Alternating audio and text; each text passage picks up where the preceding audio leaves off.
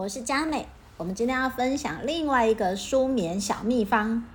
哇，这个比起呢，有一些人可能觉得晒三十分钟的太阳在中午前呢，这也是非常困难的。那这个就简单多喽。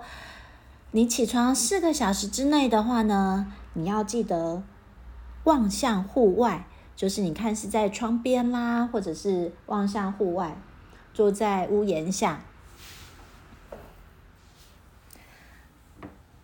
我们只要早上起床呢，在窗边活动，光呢就可以直达我们的中枢时钟。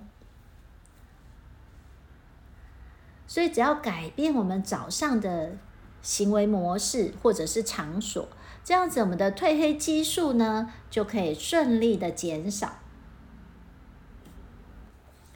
那如果会有早上怎么样都爬不起来的时候呢，只要把我们的窗帘打开。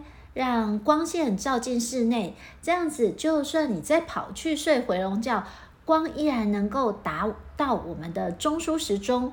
那如果没有安全的问题的话呢，把窗帘打开再睡觉，到了早上自然就会变得明亮，所以就可以直接调整我们的生理时钟。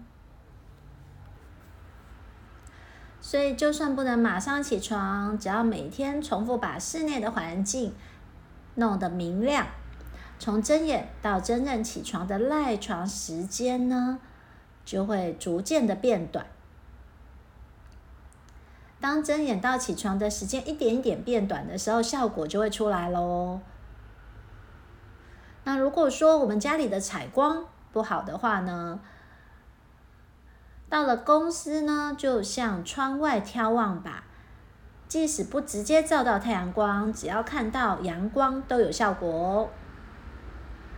哇，你看，之前是三十分钟，现在更简单了。就算是五分钟左右的短暂时间，都能顺利的让褪黑激素减少。